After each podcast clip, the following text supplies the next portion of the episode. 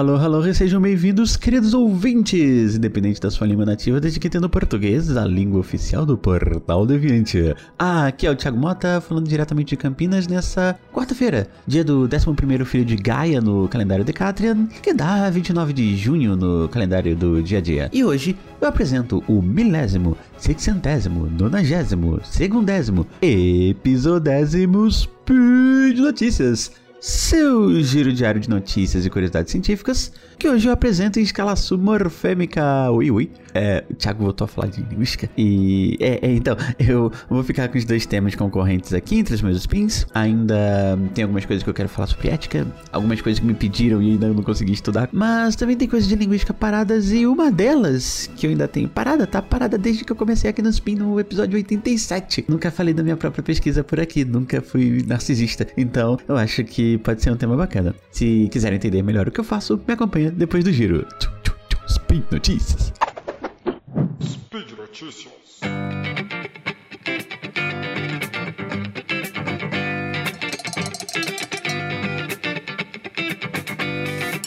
Então, como vocês sabem, ou alguns de vocês sabem, eu sou linguista e entre 2012 e 2013 eu fiz uma parte do meu doutorado lá próximo de onde está o Marcel. Foi num laboratório chamado Neurospin, que ele é do ANSERM, que é o Instituto da Saúde das Pesquisas Médicas da França, mas ele ficava localizado numa zona de segurança do CEA, o Comissariado de Energias Atômicas. alternativas, como eles se rebatizaram. E entre vários assuntos que se pesquisava nesse grande laboratório, o Neurospin, um deles era de uma maneira assim mais ampla, cognição. Era de onde saía o nome UNICOG, que é a Unidade de Ciências Cognitivas, que era assim, vamos dizer, um grande grupo que tinham vários times. Enfim, eu fazia parte desse grande grupo e dos times que eu comentei, nós temos quatro. Um é o de consciência e cognição matemática, do Stanislas Dehaene, que muitos de vocês talvez já tenham ouvido falar. O segundo é de desenvolvimento cerebral infantil, de onde podemos pesquisar, por exemplo, a aquisição de linguagem pela criança, que também faz parte do desenvolvimento, né? Uh, que é liderado pela Gislaine Den Lambert. E tinha o grupo de linguagem, onde tinha os lingu... Não, não, é, tinha uma linguista nesse grupo, que é liderado pelo Christophe Pallier. E tinha o grupo de percepção do tempo, que era onde é, era o time que eu participava. Ele era, ele é liderado pela Virginie Van Vassenhove, que foi minha supervisora e orientadora. E eu fiz essa brincadeirinha dos linguistas no grupo de linguagem porque de fato, existiam vários linguistas no Unicog, mas raramente a gente estava realmente no grupo de linguagem sem ser como convidado para discutir alguma coisa. Então a gente conversava e tal, mas isso demonstra também o quanto os linguistas conseguem se meter em um monte de assunto completamente uh, aleatório que parece muito diferente, mas acaba fazendo sentido pra gente. No meu caso, eu tinha um assunto linguístico em que minha hipótese ela precisava ser estudada pela psicologia da percepção temporal. E eu, como psicolinguista, tô mais próximo né, da área. E por isso eu fui para lá. E, então, eu vou seguir comentando aqui a minha pesquisa de, de fato. Então, vou seguir um caminho mais linguístico. E quem sabe mais pra frente eu posso comentar mais sobre percepção do tempo. Senão, eu vou gastar muito tempo aqui e não vou conseguir falar de muita coisa. Bom, na linguística, nós costumamos fazer uma classificação de eventos. Eventos são normalmente descritos por verbos. Então, você faz uma coisa e descreve essa coisa. Você faz uma coisa que é um evento no mundo e você descreve esse, essa coisa que foi feita ou que aconteceu no mundo com normalmente um verbo. E na verdade, bem antes da linguística existir, o Aristóteles fez a primeira classificação de eventos, a gente só continua, mas é, não vou voltar nessa história toda. O importante é a gente começar com essa divisão. Bom, então acho que o primeiro ponto é: existem eventos e estados. Se uma parede é vermelha, ela apenas é vermelha, ela não fez nada. Mas se alguém pintou a parede de vermelho, essa pessoa fez um evento que tornou a parede vermelha, fez a parede mudar de estado de não vermelha para vermelha ou de vermelha meio encardida, suja e aí quando pintou ficou bonitinho. Aí agora a gente pode ir para os eventos de fato. Uh, a gente pode dividir os eventos de acordo com dois parâmetros. Um é ele tem resultado ou não tem resultado, e o outro é qual é a duração dele. Então, sobre os eventos com resultado, a gente pode pintar a parede que resulta numa parede pintada. E pode ter um evento sem resultado como correr, sem nenhum objetivo. Se você correr uma maratona, o seu objetivo é completar a maratona. Se você está correndo 100 metros, o objetivo é 100 metros. Então você acaba tendo um resultado que é percorrer esse caminho. Mas se você só corre sem muito objetivo, não tem exatamente um resultado. Viver não tem necessariamente um resultado. Esses eventos, eles se cruzam com aquela outra categoria que era do, da duração dos eventos. Então, os eventos eles podem ser durativos, eles têm uma duração, como pintar a parede, leva, sei lá, alguns minutos, algumas horas, e eles podem ser pontuais, como espirrar, que acontece bem rapidamente. Então, a gente pode ter eventos pontuais com resultado, como quebrar, e sem resultado, como espirrar.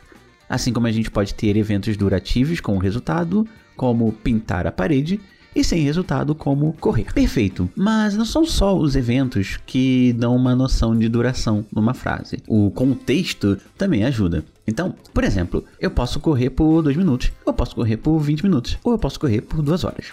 E eu posso quebrar um copo por 20 minutos. Não, não, não. É, eu não posso porque, a princípio, porque é pontual, tá? Então eu não posso colocar um evento pontual no contexto durativo. Então eu posso até continuar quebrando os cacos do copo, mas não necessariamente o copo.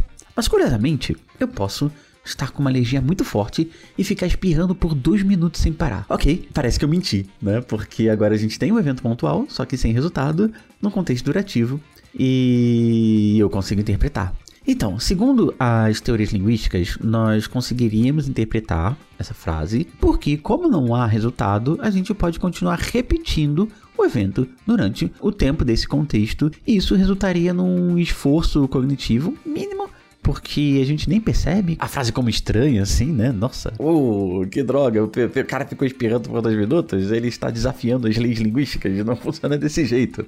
Mas enfim, seria um esforço cognitivo maior do que a combinação de um evento pontual num contexto pontual, como o palhaço pulou quando a buzina tocou, ou de um evento durativo num contexto durativo, como, de novo, alguém que correu por 20 minutos. E diversos experimentos mostram que, de fato, esse tipo de frase gera um padrão de leitura diferente no rastreamento ocular, ou gera um campo magnético no, uh, do lado esquerdo do córtex pré-frontal, no cérebro. As pessoas leem por mais tempo e respondem as perguntas sobre a frase ligeiramente mais devagar em experimentos de tempo. Então, a gente pode confirmar o que a gente chama de realidade psicológica do efeito relacionado a essa operação né, de dar sentido a um evento pontual dentro de um contexto durativo. Por mais que essas frases nem pareçam estranhas pra gente. De novo, tem o exemplo que é o palhaço pulou por dois minutos, o rapaz espirrou por dois minutos. Tá? É, eu falei sobre realidade psicológica, acho que vale explicar isso. É, é, um termo que a gente costuma dar, porque uma coisa, vamos dizer que você está fazendo uma engenharia e tem que mostrar que algum sistema está funcionando porque tem um, um, certo mecanismo, né? E a gente pensa de forma semelhante quando a gente pensa, quando a gente cria modelos psicológicos, modelos linguísticos, só que como é que a gente mostra que algo existe? Porque é uma coisa abstrata, então a gente precisa trazer evidências, é, em geral, experimentais, uh, mas não necessariamente experimentais, de que alguma coisa que a gente está propondo realmente faz sentido. Então, seria essa a ideia da realidade psicológica, tá? Bom, então voltando para o assunto, acontece que o quanto a gente pode confiar nessa classificação de eventos? Ela parece bonitinha, mas como a gente define o que é um evento pontual? E a teoria linguística não dá muitas definições e as que existem não são lá muito compatíveis umas com as outras. A gente não evidenciou também essa tal da realidade psicológica dessa classificação. Bom, é, ela é muito útil para fazer previsões, mas a gente não tem lá muitas evidências, é, muitas evidências da realidade psicológica dela. E dois, todos os experimentos até 2015, quando eu terminei minha tese, tinham como controle os eventos pontuais, em contextos pontuais, como alguém espirrou nesse instante, contra alguém espirrou por dois minutos, e aí a gente acha aqueles efeitos. Então a gente compara a condição espirrou nesse instante, com um espirrou nesses dois minutos, e aí a gente vê que as pessoas leem por mais tempo, o padrão de leitura muda e tal. E daí um usava como controle os eventos durativos em contextos durativos. Ok, ok, parece muito estranho que não tenha usado isso, mas assim, eu explico. É, é até compreensível, porque hum, é um pouco difícil fazer uma comparação muito válida entre eventos pontuais e durativos porque a gente precisaria mudar praticamente a frase inteira, sabe? Então, uma coisa é você comparar alguém espirrou nesse instante com alguém espirrou por dois minutos. Mas se a gente colocar é, espirrou por dois minutos contra um evento durativo, é outro evento. Então a comparação acaba não sendo lá muito válida. Então é por isso que esse tipo de controle não foi muito usado, na verdade não foi usado at all uh, nesse tipo de experimento. Mas o que aconteceria se a gente testasse os eventos durativos em diferentes contextos durativos, como segundos, horas, minutos, dias e por aí vai? Então, se a gente usa a teoria linguística para fazer eh, uma previsão, não seria possível ter uma incompatibilidade entre um evento durativo num contexto durativo, porque andar por alguns segundos, é, andar por alguns minutos e andar por algumas horas seriam, vamos dizer assim, computacionalmente a mesma coisa. Evento durativo, contexto durativo. Por dias poderia ter algum resultado por outras questões que não vale a pena entrar em detalhes agora, mas bem grosso modo o que acontece é que a interpretação poderia ser a de um hábito, de alguém que faz alguma coisa todos os dias e não necessariamente de um evento que durou vários dias. Alguém é, caminhou durante um mês, a pessoa caminhava todo dia de manhã manhã, enfim. Então não foi um evento, foram vários eventos, um a cada dia. Mas, se a gente achar algum efeito, provavelmente o resultado seria devido a um estranhamento semântico no tempo entre o evento e o contexto. E se o efeito for igual ao dos eventos pontuais, provavelmente os pontuais em contextos durativos seriam a mesma coisa. Ou seja, a gente não precisa recorrer às classificações de evento para poder explicar os efeitos dos experimentos que a gente faz. E essa foi a minha contribuição. Minha hipótese foi essa de que o efeito que a linguística atribui a uma classificação de eventos que é sim muito útil, nos traz previsões interessantes, mas ainda assim não tem essa realidade psicológica demonstrada, ela não seria relacionada à classificação, mas sim a um efeito simplesmente ali da nossa percepção temporal. E aí, o primeiro passo para testar isso foi buscar pessoas para classificar diferentes eventos de acordo com a duração. Então, ah, esse evento aqui dura segundos, minutos, horas ou dias. E daí a gente pergunta para várias pessoas e a gente vai ver também que existem alguns eventos que são ambíguos, por exemplo, dormir. Dormir pode ser pontual se a gente pensa no momento em que a gente caiu no sono, mas ele também pode ser durativo se a gente pensa no tempo em que a gente estava adormecido, e aí provavelmente vão ser algumas horas. Se for pontual, provavelmente as pessoas vão dizer que foram alguns segundos. E aí a gente tenta tirar o máximo esse tipo de evento mais ambíguo desse, do estudo e a gente usa só aqueles que as pessoas realmente classificam na casa dos minutos. E por que minutos? Por que, que a gente escolheu minutos? É porque a gente pode usar um tanto o contexto maior, como algumas horas, quanto o contexto menor, que seria alguns segundos. Então, será que a gente conseguiria ter o mesmo efeito, mesmo se a gente diminuir o tempo do contexto? Porque nos pontuais a gente só pode aumentar. E assim, a gente chega numa classificação temporal dos eventos e pode começar a fazer vários experimentos em francês, onde eu estava, e em português, onde eu voltei. E dentre eles, os do meu doutorado são os mais simples, que se tratava basicamente da leitura de frases como durante alguns minutos, segundos ou horas, a menina dançou no palco do teatro. E aí a gente coloca minutos como a frase base, segundos como um tempo, um contexto menor do que o evento, e horas como um contexto maior do que o evento, e compara as condições para ver quanto tempo as pessoas leram, onde que elas tiveram problema para ler, enfim, onde mudou o padrão de leitura, e aí a gente tem o nosso experimento. E repara que todas as frases eram idênticas, a única coisa que mudava era segundos, minutos ou horas sendo minutos o padrão. E nenhum dos participantes reportou achar alguma das frases estranha, o que acaba corroborando que a gente lê sem prestar muita atenção nesse tipo de coisa. Mas ainda assim, aqueles efeitos que eram encontrados em testes que eram iguais a esse, mas usando eventos pontuais, eles foram encontrados aqui também. E curiosamente, eles eram ligeiramente mais fortes quando o contexto era segundo, quando o contexto era menor do que o evento. Só para lembrar, a frase de exemplo é: durante alguns minutos, segundos ou horas, a menina dançou no palco do teatro. Então, se eu uso minutos, eu considero a base, seria o tempo padrão, porque as pessoas já tinham classificado dançar como durando por alguns minutos. Aí, se eu coloco durante algumas horas, a menina dançou no palco do teatro, o padrão de leitura começa a mudar. Mas se eu coloco durante alguns segundos, o padrão de leitura muda mais ainda com um contexto menor do que o próprio evento. E muito provavelmente, é, min minutos seria realmente o tempo ótimo para esse evento, então o pessoal tem um padrão normal. Segundos parece indicar que o evento iniciou e foi interrompido, então o evento de fato não aconteceu ou aconteceu por pouco tempo. E talvez por isso gere uma leitura mais longa. Por horas, daria aquela impressão de que a pessoa repetiu o evento. Se alguém dançou por horas, ela dançou várias músicas, então ela dançou várias vezes, como alguém que espirra por dois minutos.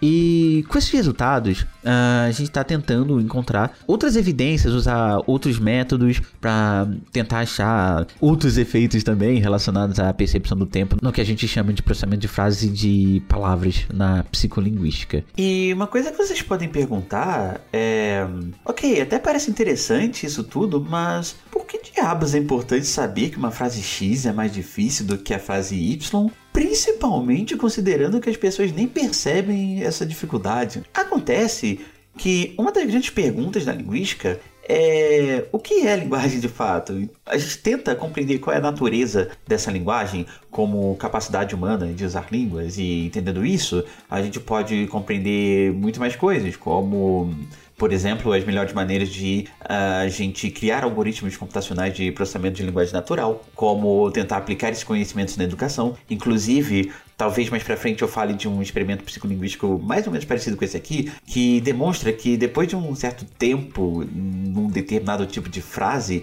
alguns tipos de leitores eles prestam menos atenção no texto e são mais passíveis a simplesmente aceitar informação sem julgar tanto. Isso pode ser interessante para fake news. A gente pode também tentar entender melhor com que outros sistemas cognitivos a linguagem se relaciona. Então, atenção, memória, percepção do tempo, e talvez isso possa nos ajudar, por exemplo, a compreender e tentar ajudar pacientes afásicos e outros tipos de aplicação. Então, pode parecer estranho saber por que, a frasezinha X é um pouquinho mais difícil do que a frasezinha Y, mas podem ter aplicações futuras bem interessantes. E é isso, Ufa. Acho que corri um pouquinho aqui no final, mas eu consegui explicar tudo direitinho. Posso falar mais pra frente sobre outros experimentos e outras pesquisas sobre o tema. E por hora eu vou ser bem narcisista e colocar alguns textos meus aqui na descrição desse post também.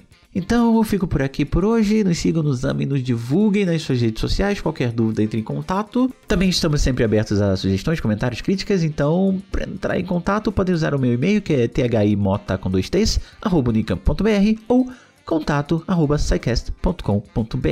E aí eu lembro também que vocês podem nos ajudar financeiramente através do Patreon do Padrinho do PicPay para que a gente continue a trazer programas legais aqui para você. Até amanhã com outro colega e até a próxima, o meu próximo spin. Tchau, tchau.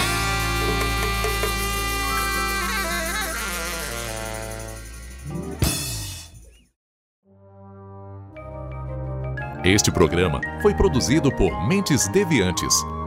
deviante.com.br.